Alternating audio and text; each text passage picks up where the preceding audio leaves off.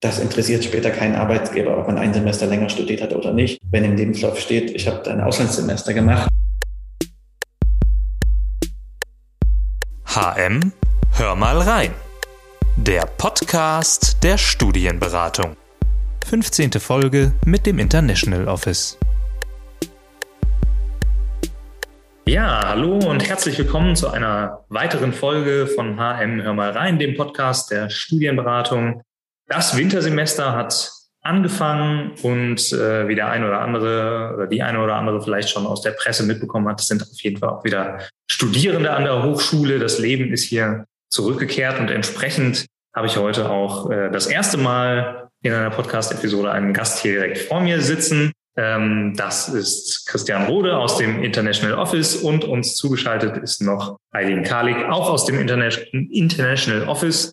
Und das ist eben auch unser Thema heute. Ähm, was müssen Studierende äh, tun, um quasi ein Semester im Ausland zu verbringen oder auch mehrere Semester oder Praktikum? Oder auch was müssen sie tun, um hierher zu kommen an die Hochschule und hier zu studieren? Hallo, ihr beiden erstmal. Hallo, danke für die Einladung. Hallo, vielen Dank für die Einladung. Ich freue mich dabei zu sein. Genau, ähm, dann legen wir doch gleich mal los. Vielleicht erzählt ihr einmal kurz, ähm, weil das International Office ist sehr groß, ihr habt da mehrere Kollegen, Kolleginnen. Ähm, was ist so euer Spezialgebiet jeweils? Genau, also ich äh, kümmere mich hauptsächlich um das äh, Thema Non-EU. Wir haben bei uns ähm, unter anderem im International Office auch das Thema Studierendenmobilität, also alle äh, Möglichkeiten für unsere Studierenden ins Ausland zu gehen, aber eben auch Studierende, die zu uns kommen für ein Semester oder zwei für einen Austausch. Und mein Aufgabenbereich mit, zusammen mit einer anderen Kollegin ist äh, das sogenannte Non-EU-Programm. Das heißt, neben dem Erasmus-Programm, was ILE zum Beispiel bearbeitet, äh, haben wir natürlich auch Partnerschaften außerhalb Europas.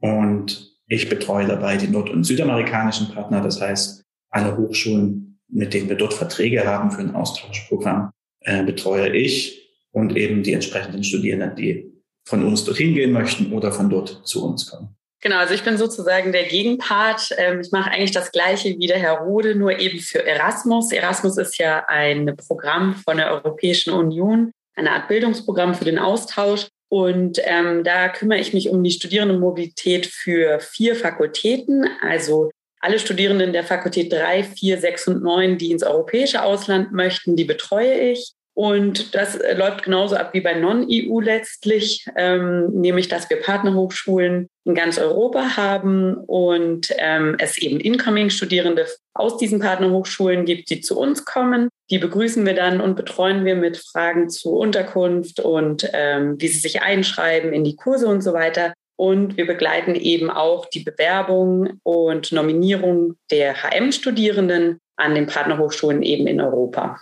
Jetzt ähm, bin ich in meiner Funktion als Studienberater des Öfteren ja irgendwie auf äh, Messen, äh, wo dann SchülerInnen äh, zu uns kommen und uns fragen, ja, und kann man denn irgendwie auch ins Ausland gehen und wo kann man hingehen und so. Ohne dass ich es jetzt genau weiß, sage ich immer natürlich, das geht alles und wir haben super viele Partneruniversitäten. Wie viele haben wir denn? Wisst ihr das? Äh, auf der ganzen Welt haben wir circa 250 Partnerhochschulen. Ähm, der Großteil davon in Europa natürlich. Das bietet sich am ehesten eben über das Erasmus-Programm an, aber auch sehr viele außerhalb Europas, entweder als direkte Partnerhochschulen, aber wir sind auch Mitglied in einigen Netzwerken, äh, die weltweit unterwegs sind und dazu äh, noch ein paar mehr Hochschulen an Land holen sozusagen. Also um die 250 Partnerhochschulen haben wir auf der ganzen Welt. Mhm, das ist einiges. Und jetzt ist es aber ja vermutlich so, stelle ich mir jetzt zumindest vor, ich kann jetzt nicht in jedem Studiengang zu jeder dieser Partnerhochschulen, sondern da gibt es bestimmte Kooperationen oder wie sieht das aus? Genau, ähm, das unterscheidet sich auch wieder getrennt zwischen NonEU und Erasmus. Ähm, Erasmus können wir gleich noch was sagen. Ich sage jetzt mal kurz NonEU. NonEU, die Regel ist, dass wir unsere Partnerhochschulen äh, hochschulweit abschließen. Das heißt theoretisch für alle Fakultäten, alle Studiengänge möglich. Wir können das aber natürlich fachlich gar nicht prüfen. Ähm, aber es ist einfach so, dass es sinnvoller ist von der Ursprung her, äh, vom Ursprung her, das mit den Partnerhochschulen auch so zu vereinbaren, dass wir von vornherein sagen, auf beiden Seiten, also auch die bei ihrer Seite, ähm, entweder wir schränken es auf einen bestimmten Fachbereich ein, weil es einfach nur dort geht oder gewollt ist, oder wir sagen von vornherein, nee, wir machen das äh, hochschulweit und dann gucken wir einfach, wollen wir zumindest die Grundlage haben, dass es theoretisch für jeden geht Und dann muss man fachlich schauen, ob es passt. Deswegen, ich würde mal sagen, von den außereuropäischen Verträgen äh, sind 90 Prozent hochschulweit angelegt und theoretisch für alle möglich. Heißt nicht immer, dass es geht, aber theoretisch eben. Der Rest sind ein paar spezifische Sachen. Bei Erasmus ist es tatsächlich anders. Das sind äh, in dem Fall Studiengangs- oder Fakultätsabkommen. Möchtest du was ergänzen, Aline, dann zu Erasmus? Ähm, ja, genau. Ich hätte wahrscheinlich was, was Ähnliches gesagt wie der Herr Rode. Also wir haben ja insgesamt 14 Fakultäten an der Hochschule München und die sind ja sehr unterschiedlich von den Fächern her. Also das geht ja von Architektur bis Tourismus. Und ähm, oftmals ist es eben so, dass an den Partnerhochschulen ähm, nicht äh, das genauso breit gefächert ist wie bei uns. Und deswegen schließen wir die Verträge pro Fakultät ab. Das heißt, eine Fakultät, die sich oder eine Partnerhochschule, die ähm, Architektur anbietet, würde dann eben ein einen Vertrag mit uns im Bereich Architektur haben. Und wenn die aber zum Beispiel keine Fächer im Bereich Maschinenbau haben, dann würde das auch keinen Sinn machen, dass man dort äh, Plätze äh, vertraglich festlegt. Und deswegen machen wir das wirklich äh, pro Fakultät und schauen uns auch im Vorhinein genau das ähm, Fächer, äh, ja, das Fächerangebot auf der anderen Seite an, dass das dann auch passt. Weil in dem Moment, wo die Studierenden sich bewerben, spätestens dann stellt man fest, okay, fehlen da vielleicht Fächer, können die dann gar nicht gleichzeitig dort das studieren, was sie im Inland studiert hätten. Und ähm, das, das stellt man eben im Vorhinein äh, sicher, dass eben die äh, entsprechenden Fächer angeboten werden. Dann gehen wir doch gleich mal ans, äh, an die Frage, die wahrscheinlich die Studierenden äh, am meisten interessiert, gerade jetzt neue Studierende. Was muss ich denn tun, um ins Ausland zu gehen für mein Studium? Wie ist da so der Weg, so Schritt für Schritt? Ähm, bis quasi zum Auslandsstudium? Das ist eine Frage, da kommt es darauf an, was man denn genau machen möchte. Es gibt das Auslandsstudium, wo wir als Hauptansprechpartner auch mit fungieren. Theoretisch, nur als Nebensatz erwähnt, sind natürlich Auslandserfahrungen auch auf anderen Wegen möglich. Das heißt, ein Auslandspraktikum könnte man genauso machen. Ähm, ein Kurzaufenthalt, wie wir es nennen, also für eine Summer School, eine Sprachreise ist grundsätzlich auch möglich mehr in den Eigenorganisationen, da haben, sind wir jetzt weniger involviert, aber wir können ein bisschen dazu beraten, äh, so dass da verschiedene Möglichkeiten durchaus bestehen. Wir betreuen natürlich jetzt hauptsächlich, und das ist auch der größte Arbeitsaufwand, sagt man mal so, für uns zumindest, aber auch natürlich für die Bewerber, die äh, Semesteraufenthalte. Und auch da ist wieder ein Unterschied da zwischen Erasmus und Non-EU, weil es einfach, das Erasmus-Programm ist ein eigenständiges Programm, während Non-EU Absprachen zwischen den Hochschulen direkt sind. Deswegen für alle gleich ist, am besten in unsere Informationsveranstaltungen kommen. Als erstes, äh, wir haben jedes Semester mehrere Informationsveranstaltungen, in der Regel dreimal im Semester, ähm, wo wir erklären, worum geht's bei den ganzen Programmen, äh, was muss ich machen, wie bewerbe ich mich, welche Unterlagen brauche ich und so weiter und so fort. Das ist am besten der erste Schritt, denn bevor wir zehnmal alles in verschiedenen Arten und Weisen äh, per E-Mail oder Telefon erklären, findet man dort ähm, die meisten Antworten. Aktuell auch in virtueller Form natürlich angeboten, deswegen ähm, für eine breite Masse leicht zugänglich. Irgendwann werden wir es sicher auch wieder in Person haben, aber ähm, da schauen wir erst mal, wie das dann äh, aussehen wird. Genau, aber grundsätzlich ist es so, informieren als erstes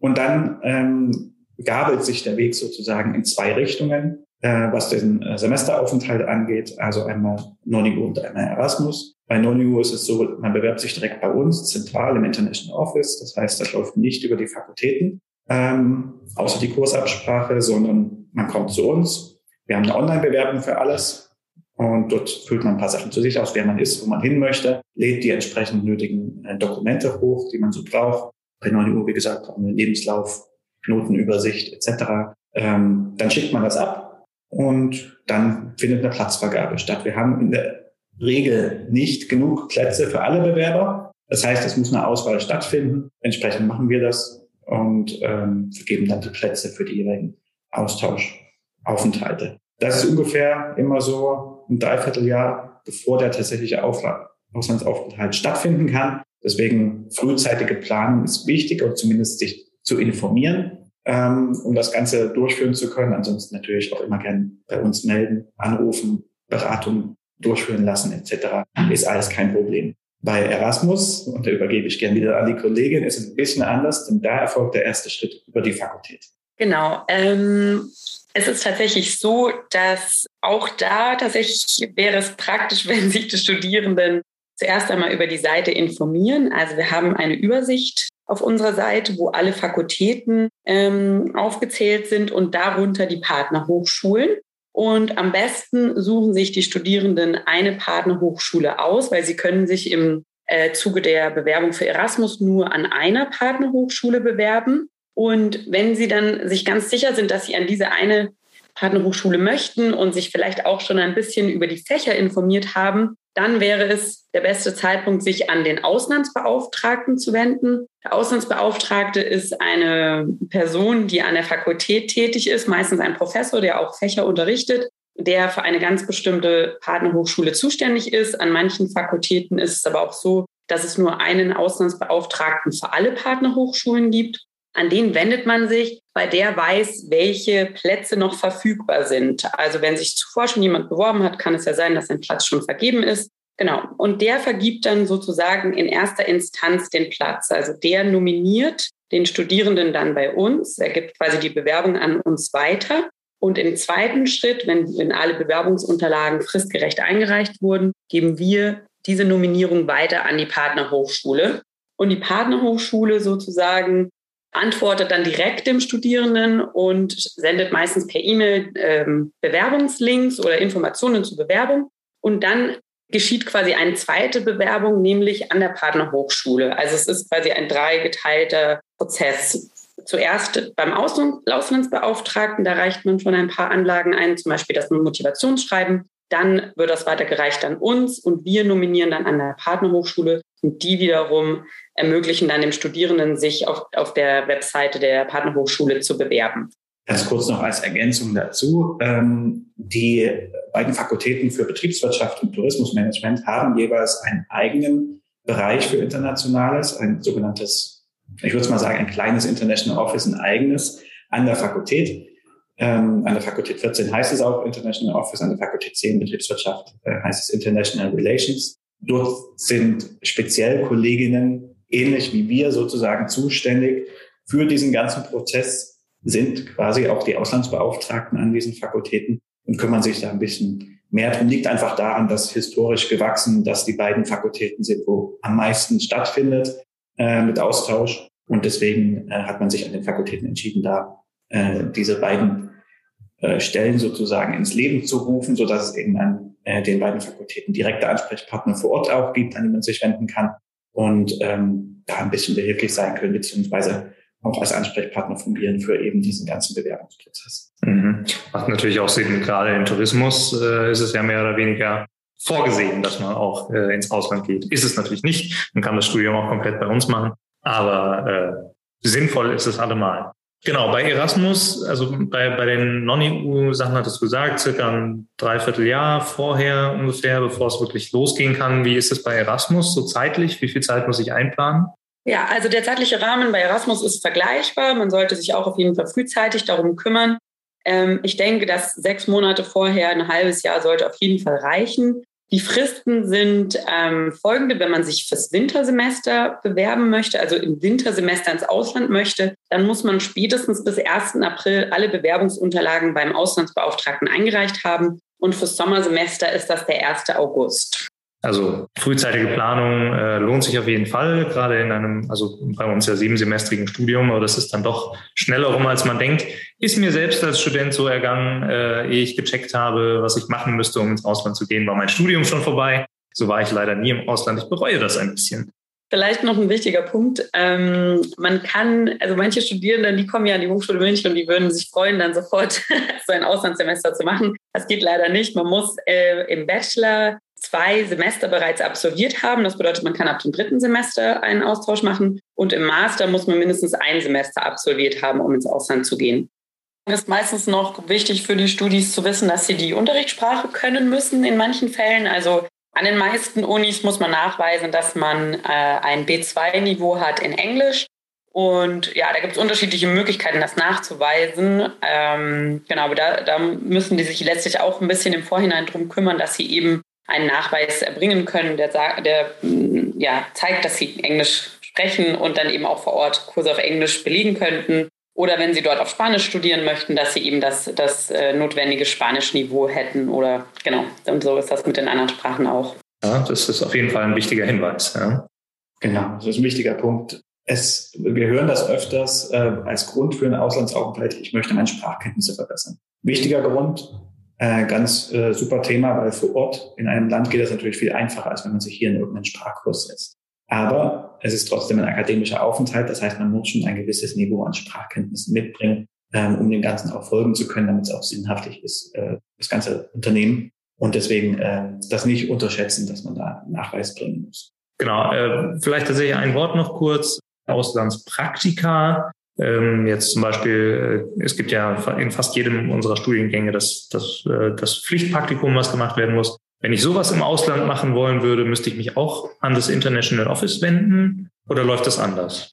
Teils. Ähm, die Stelle an sich müssen die Studierenden sich immer noch selber suchen, egal ob sie hier in Hamburg oder Timbuktu irgendwo ein Praktikum machen. Und die Absprache mit dem Praktikantenbeauftragten jeweils an der Fakultät natürlich auch in eigener Regie, dass es eben inhaltlich passt. Aber grundsätzlich natürlich gern bei uns melden. Wir haben auch eine eigene Infoveranstaltung nur zum Thema Auslandspraktikum, ähm, wo wir nochmal erklären, wie geht man vor bei der Stellensuche, wie sieht vielleicht so ein ähm, Bewerbungsschreiben aus für das Ausland, was gibt es alles zu beachten, also mit Visum und so weiter und so fort.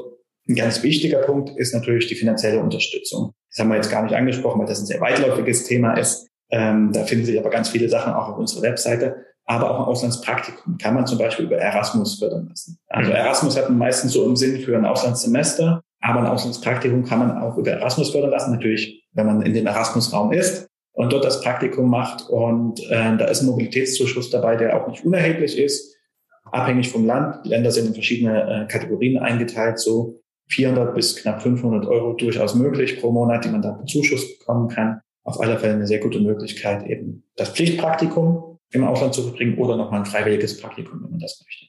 Mhm. Das wäre auch genau der Punkt gewesen, den ich jetzt noch angebracht hätte, nämlich ähm, die, der finanzielle Aspekt, der bestimmt für viele Studis auch wichtig ist. Also nämlich, dass man diese Unterstützung bekommt und das ist ja wirklich eine einmalige Möglichkeit zu sagen, da gibt mir jemand ein bisschen Geld oder hilft mir, mein Auslandssemester zu finanzieren. Ähm, ich glaube, das wird im Arbeitsleben kommt das nicht mehr so oft vor und deswegen finde ich, muss man das unbedingt im Studium mitnehmen dass, ähm, ja, dass man einfach unterstützt wird bei, bei dieser einmaligen Möglichkeit, ins Ausland zu gehen, eine andere Kultur kennenzulernen. Ja, ja wunderbar. Ähm, das ist natürlich, also wollen ja jetzt hier auch nicht die Infoveranstaltung des International Office ersetzen durch diese Podcast-Folge. Deshalb, wir können nicht alle Themen äh, in die Tiefe behandeln. Es soll ja auch noch ein bisschen was übrig bleiben. Genau. Ähm, kann man denn sagen, ob es irgendwie besonders beliebte Ziele gibt, äh, wo irgendwie alle hinwollen. Also das auf der einen Seite. Und auf der anderen Seite, was haben wir denn für besondere Exoten unter unseren Partnerunis? Also beliebt sind natürlich vorrangig äh, immer die englischsprachigen Länder. Äh, das begründet sich sicher unter anderem daraus, dass Englisch für die meisten die erste Fremdsprache ist, die man lernt und die man auch am sichersten beherrscht ähm, und sich vorstellen kann, tatsächlich auch Kurse in dieser Sprache besuchen zu können. Das ist nicht immer ganz einfach, denn Alltagssprache ist nicht gleich Fachsprache. Deswegen äh, muss man das natürlich immer beachten. Also der englischsprachige Raum ist das, was zählt, wobei man äh, wir auch oft darauf hinweisen, dass es eben nicht nur in die Länder sinnvoll ist, wo Englisch auch äh, die, die Landessprache ist, sondern speziell im, im Hochschulbereich gibt es sehr viele Länder, die zwar eine andere Landessprache haben, aber viel auf Englisch auch ähm, unterrichten. Also zum Beispiel im skandinavischen Raum, im asiatischen Raum äh, gibt es sehr viele äh, Länder oder Regionen, die eben auch ein englischsprachiges Angebot haben, so dass man nicht zwangsläufig Finnisch oder äh, Koreanisch wissen muss, um äh, da durchzukommen. Natürlich schadet es nicht, die Landessprache ein bisschen zu können für den Alltag dort, aber für die Kurse geht es noch ein bisschen anders. Exoten kommt drauf an, das ist natürlich immer so eine Sache, äh, was man als exotisch ansieht. Wir sind auf allen Kontinenten vertreten. Ähm, das gibt's schon. Afrika könnte etwas äh, umfangreicher sein. Da haben wir aktuell zwei Partner in Südafrika, was aber schon eine sehr spannende Angelegenheit auf alle Fälle ist. Ähm, ansonsten sind wir aber fast überall auf der Welt vertreten, äh, so dass da durchaus eigentlich auch für alle was dabei sein sollten, äh, sollte. Und äh, genau, natürlich auch, wie gesagt, ähm, in Europa Ost, Süd, Nordwest. Der Osten könnte ein bisschen ausbaufähiger sein. Da ist die Nachfrage natürlich auch nicht so riesig, aber auch da ist so. Zum Beispiel äh, kann äh, auch mal kurz was sagen. Wir haben Partner in Estland zum Beispiel, äh, wo auch Englisch natürlich Unterrichtssprache ist. Also da sollte man sich nicht abschrecken lassen, nur weil das Land vielleicht auf den ersten Blick nicht so spannend ist. Das sind meistens die Länder, wo Studierende da auch sagen, hätte ich nie erwartet, super Erfahrung. Mhm. Ja, im Bereich äh, Erasmus, ähm, ja, ich kann ja erstmal nur so für meine Fakultäten sprechen. Das ist sicherlich äh, sehr unterschiedlich. Ähm, da war dieses Jahr großes Interesse für Istanbul. Und das sind dann oftmals ähm, Studierende, die in Deutschland aufgewachsen sind, aber vielleicht türkische Eltern haben und die das einfach spannend finden, die türkischen Wurzeln so ein bisschen zu erkunden und ja, mein Auslandssemester in der Türkei zu machen. Und dann, ähm, wie der äh, Herr Rode ja schon gesagt hatte, sind die englischsprachigen Länder sehr interessant. Und äh, in meinem Bereich sind das dann eher so die nordischen Länder, weniger UK, sondern eher äh, Finnland, Schweden und besonders Dänemark. Also Dänemark, da war ein großer Run dieses Jahr gefühlt. Mm. Und zuletzt sind die spanischen Unis äh, an den Fakultäten, die ich betreue, sehr beliebt. Also war es in Barcelona, die Universität Autonoma und ähm, in Valencia, die Uni. Da haben wir auch sehr viele Plätze. Vielleicht ist auch deswegen mein Gefühl, dass da das Interesse groß ist. Also da nominiere ich auf jeden Fall immer sehr viele Studierende. Und ähm, ja, ist ja auch verständlich. Ich glaube, es ist ein, ein cool, eine coole Möglichkeit, dort zu studieren. Da hat man das Meer, gutes Wetter und das ist ein toller Campus, ähm, beziehungsweise es ist eine richtige Universitätsstadt in Valencia. Ich war da auch schon mal, das ähm, ist auf jeden Fall spannend.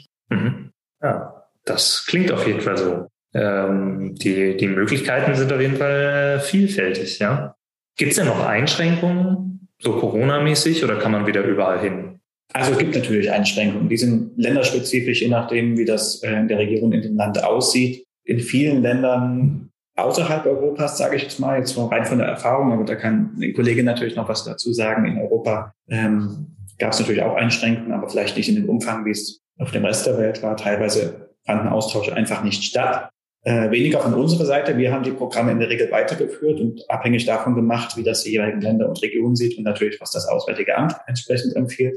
Ähm, aber der Großteil fährt die Motoren wieder hoch ähm, und äh, lässt den Austausch wieder, wieder aufleben. Wie gesagt, abhängig von der Region. Teilweise ist auch ähm, ähnlich wie ja, hier bei uns ein, ein Nachweis nötig, teilweise auch verpflichtend eine Impf ein Impfnachweis, je nachdem, wo man hin möchte. Also gibt es durchaus Einschränkungen, die man beachten sollte.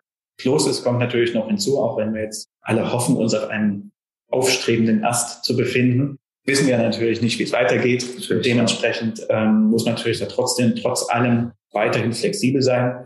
Ähm, natürlich, was im Vordergrund mehr und mehr geraten ist, sind äh, virtuelle Angebote. Das heißt, ähm, ähnlich wie bei uns ja auch, manches findet in digitaler Form statt, manches äh, in Präsenz. Das kommt auf den Anbieter drauf an und die Region, die, die Hochschule. Also ist sicher einiges am entwickeln, was auch zukünftig die Austauschprogramme beeinflussen wird, wenn dann irgendwann mal wirklich Corona völlig durch ist. Aber genau, also Einschränkungen gibt es mit Sicherheit noch hier und da ein paar. Aber grundsätzlich für den Großteil, sage ich mal, der äh, Länder und Regionen sind wir optimistisch, dass jetzt, was die nächsten Bewertungszeiträume sind, also zum Wintersemester 22, 23 dann ähm, wieder fast das meiste auf Normalniveau sein wird. Mhm. Gibt es Ergänzungen dazu für Europa?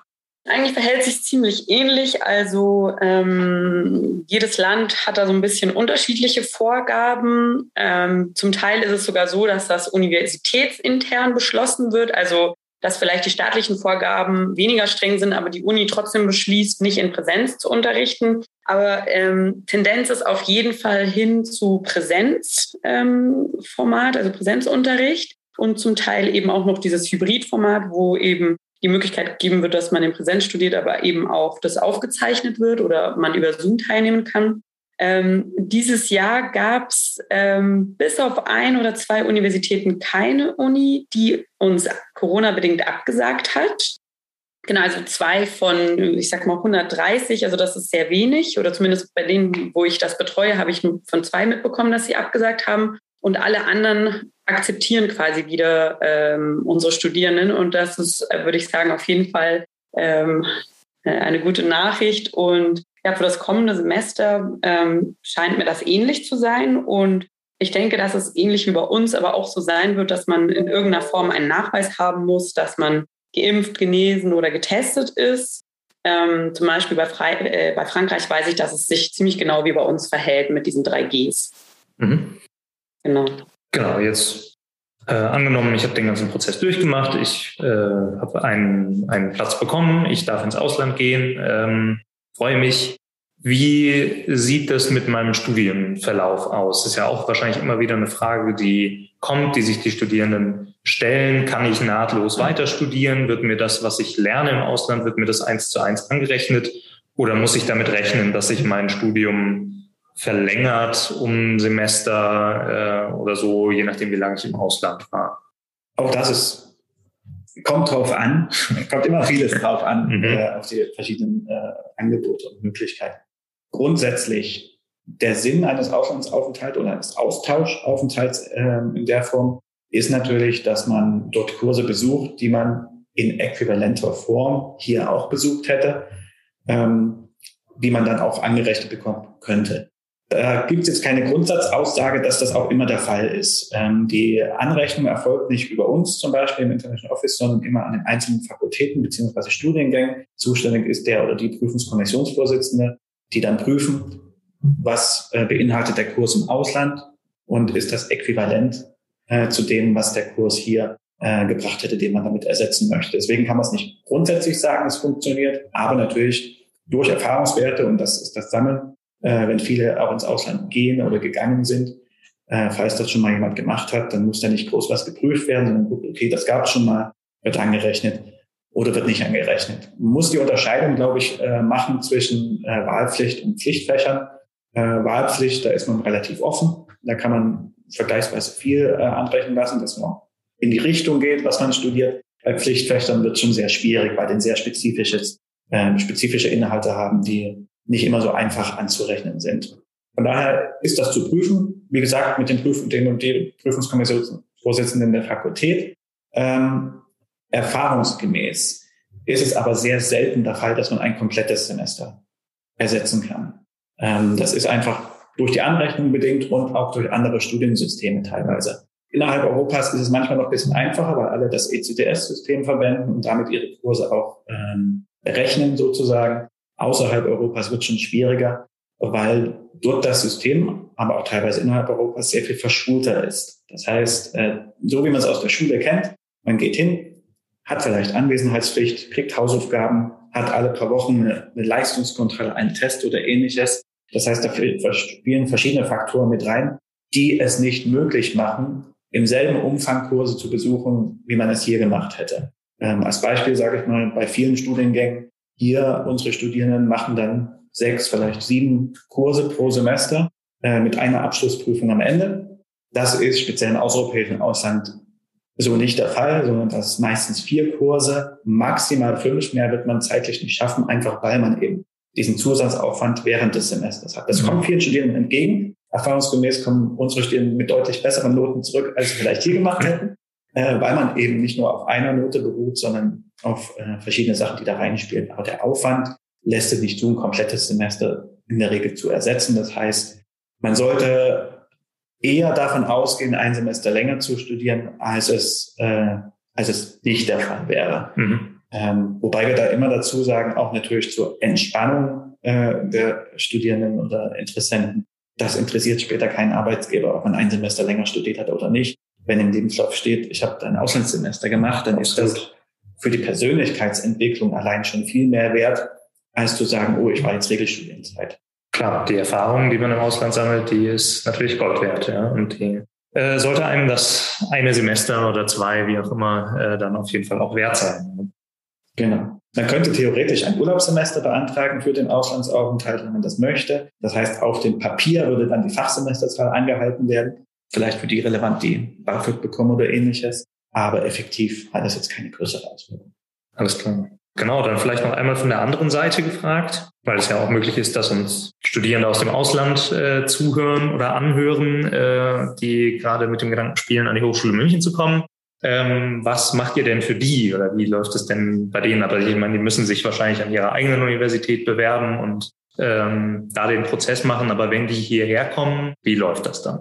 Also ich fange gerne an. Ähm, Im Grunde am Anfang wird es genau dasselbe sein, wie unsere Studierenden hier betreut werden, werden deren Studierenden dort betreut. Die werden nominiert bei uns. Das heißt, uns Bescheid gegeben, wer kommen soll und durchlaufen hier noch einen Bewerbungsprozess im ersten Schritt und äh, können dort auch verschiedene Angaben machen, die wir erfragen. Zum Beispiel haben wir hier äh, ein Mentorensystem, ähm, ein Buddy-System quasi, wo Studierende hier an die Hand gegeben werden für die ersten Schritte, äh, auch schon vor der Anreise, für erste Fragen. Was muss ich denn beachten? Was muss ich in den ersten Tagen machen? Wo kaufe ich mir eine SIM-Karte? Äh, also alles, was man so im Alltag gern hätte. Ähm, dafür kann man, können sich die äh, Incoming-Studierenden bewerben und äh, in der Regel dann natürlich auch jemanden zugeteilt bekommt, der sich um sie kümmert. Gleichzeitig äh, in diesem ganzen Prozess läuft im Hintergrund quasi die Einschreibungsvorbereitung, denn auch die Gaststudierenden werden ganz normal hier eingeschrieben und müssen entsprechende Unterlagen vorweisen. Das reichen sie auch bei uns ein.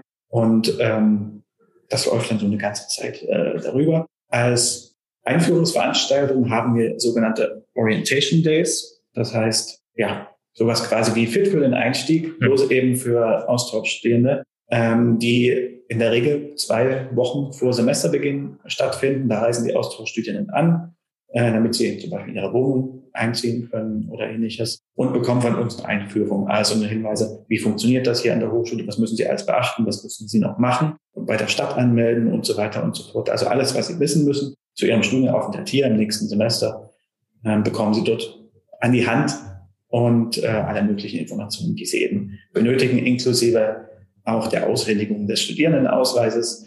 Ähm, den bekommen sie natürlich auch und deswegen äh, genau findet das ein bisschen früher statt für die Austauschstudierenden, weil sie einfach früher anreisen müssen, um die ganzen Prozesse noch ein bisschen ähm, entsprechend anzubringen. Aber ansonsten genau ist das die Vorbereitung und dann können sie eigentlich ganz normal hierher starten. Äh, ein wichtiger Punkt, den wir immer mitgeben, den Austauschstudierenden äh, im Vorhinein beziehungsweise den Partnerhochschulen, dass man auch hier englische Kurse besuchen kann. Natürlich, der Großteil ist deutschsprachige Veranstaltungen, aber es gibt das sogenannte Courses in English Programm. Das heißt, alle Fakultäten bieten eine Reihe von englischsprachigen Vorlesungen an. Also nicht Sprachkurse, sondern wirklich Fachkurse in Englisch, so dass man hier auch, ohne dass man Deutsch können muss, ein Semester mit Kursen füllen kann. Und in München sowieso als internationale Stadt kommt man auch mit Englisch durch. Ähm, natürlich empfehlen wir entsprechend Deutschkenntnisse, damit man da äh, zurechtkommt. Aber ansonsten ist es eine gute Möglichkeit, in dem Zusammenhang auch für unsere Studierenden hier diese englischsprachigen Vorlesungen zu besuchen. Denn zum einen ist es ein Test zu gucken, okay, kann ich dieser Art von Vorlesungen folgen? Plus man kann den Kontakt herstellen zu den Austauschstudierenden und die Austauschstudierenden dann natürlich mit unseren hiesigen Studierenden, ähm, um dann interkulturellen Austausch auch noch irgendwie äh, herzustellen. Denn es will keiner, dass jeder in seiner Bubble bleibt und da nur mit sich selbst beschäftigt ist, sondern der ganze Sinn der Sache, Interkulturalität, ist natürlich ein wichtiger Aspekt. Mhm. Ja, vielleicht eine Sache, die ich da noch ergänzen kann. Ähm, wir haben ja auch den, den International Club und der ist eben auch genau dafür da, die, äh, die Incomer, Outgoer, aber eben auch die äh, nationalen Studierenden miteinander zu verbinden. Das ist einfach eine Vereinigung von, von Studierenden von der Hochschule München, die immer wieder Events, Stammtische, Get-togethers organisieren, so im 14-Tage-Rhythmus. Und genau, das ist eben, glaube ich, auch eine coole Möglichkeit für, für die Inkammer-Studierenden aus der ganzen Welt, ähm, sich zu integrieren und München eben von, ja, auf persönlicher Ebene kennenzulernen. Mhm. Da könnte ich jetzt als Studierender der Hochschule München einfach hingehen und sagen, ich würde hier gerne mitmachen und für den interkulturellen Austausch beitragen quasi. Genau, also ich, ähm, ich meine, man schreibt da erstmal eine E-Mail hin und dann gibt es eben über Instagram werden News und Veranstaltungen gepostet. Ähm, ich könnte mir vorstellen, dass man da auch einfach hingehen kann, ohne sich im Vorhinein anzumelden. Aber das weiß vielleicht der Christian besser. Genau, also äh, auf alle Fälle, wenn man, man kann das unterscheiden zwischen einfacher Teilnahme und auch Mitwirkung. Äh, wenn man nur ähm, mitmachen möchte, einfach bei den Ausflügen, die die machen, oder bei diesen zweiwöchentlichen Get-togethers in irgendwelchen Cafés oder Bars, das geht ja mittlerweile wieder, freut man sich beim International Club, denn auch wenn der Großteil der Teilnehmenden unsere Austauschstudierenden aus dem Ausland sind, ähm, ist es natürlich super, wenn da unsere Studierenden genauso äh, sich einbringen und einfach ein bisschen Spaß in der Freizeit haben. Mhm. Ähm, Mitwirkung ist auf alle Fälle auch äh, grundsätzlich möglich, denn äh, das muss ja organisiert werden. Äh, das macht der iClub selber. Wir finanzieren da ein bisschen, aber äh, rein vom Programmablauf her, also was man anbietet über das Semester hinweg, über Eventorganisation, Finanzen ähm, und sonstige Dinge, also alles, was dazugehört, da kann man sich auch durchaus einbringen. Wenn man, das ist sicher für den eigenen Lebenslauf auch nicht ganz schlecht, wenn man sich ähm, engagiert hat sozusagen. Und ähm, da kann man sich einfach einbringen, auch wenn man jetzt nicht direkt mit den Studierenden zu tun hat oder nicht zu tun haben will, weil man vielleicht eher etwas äh, zurückhaltender ist oder ähnliches, kann man sich einfach im Hintergrund auch um andere Sachen kümmern ähm, die eben dem Ganzen mit, mit beitragen. Und es schadet auch nicht, wenn das irgendwo im Lebenslauf steht für die Vergabe von Austauschplätzen. Alles klar.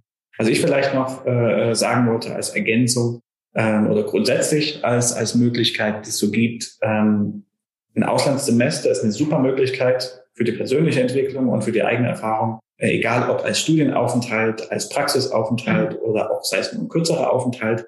Aber für alle die, und es ist halt nur nicht für alle möglich oder machbar, einen, einen längeren Auslandsaufenthalt ähm, zu bewerkstelligen, gibt es auch hier an der Hochschule reichlich interkulturelle, internationale Angebote, die man wahrnehmen kann. Zum Beispiel diese Mentorenprogramme. Die gibt es übrigens auch für die ähm, internationalen Vollzeitstudierenden. Die betreuen wir nicht im International Office, das macht die Studienberatung. Äh, aber auch da gibt es verschiedene Programme, wo man sich einbringen kann. Den International Club, die Kurse der Fakultät 13, egal ob Sprachkurse, interkulturelle Kurse, da gibt es äh, ein sehr reichhaltiges Angebot. Die fremdsprachige Kurse hier in der Hochschule. Also selbst wenn man nicht ins Ausland gehen kann oder möchte, gibt es auch hier in der Hochschule äh, genug Möglichkeiten, äh, sich dem Thema zu nähern mhm. äh, und vielleicht auch mal was an Teaser kennenzulernen und sich vielleicht später dann doch noch entscheiden, ins Ausland zu gehen. Ja, das ist auf jeden Fall so. Dafür ist ja zum Beispiel auch dieser Podcast da, um die vielfältigen Angebote der Hochschule München dann irgendwie darzustellen, weil es passiert so schnell, dass das Studium rum ist und ähm, also man kann einfach auch gar nicht alles mitnehmen, was, was so eine Hochschule bietet.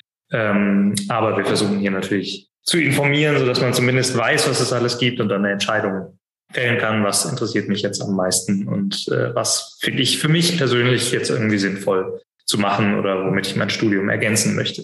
Dann ähm, an der Stelle schon mal vielen Dank nochmal äh, für eure Teilnahme ähm, und für euren Einblick in, in eure Arbeit und ähm, die vielfältigen Informationen Richtung Auslandsstudium an alle Zuhörerinnen und Zuhörer. Ähm, genau, gehen Sie in die Infoveranstaltung, informieren Sie sich. Ähm, und wenn es nicht das Ausland direkt sein soll, wie gesagt wurde, jede Menge andere Möglichkeiten, äh, Internationalität zu schnuppern äh, oder interkulturelle Erfahrungen zu sammeln. Genau, ich sage vielen Dank. Danke ebenso. Sehr gerne. Und ähm, dann bis zur nächsten Folge. HM, hör mal rein der Podcast der Studienberatung.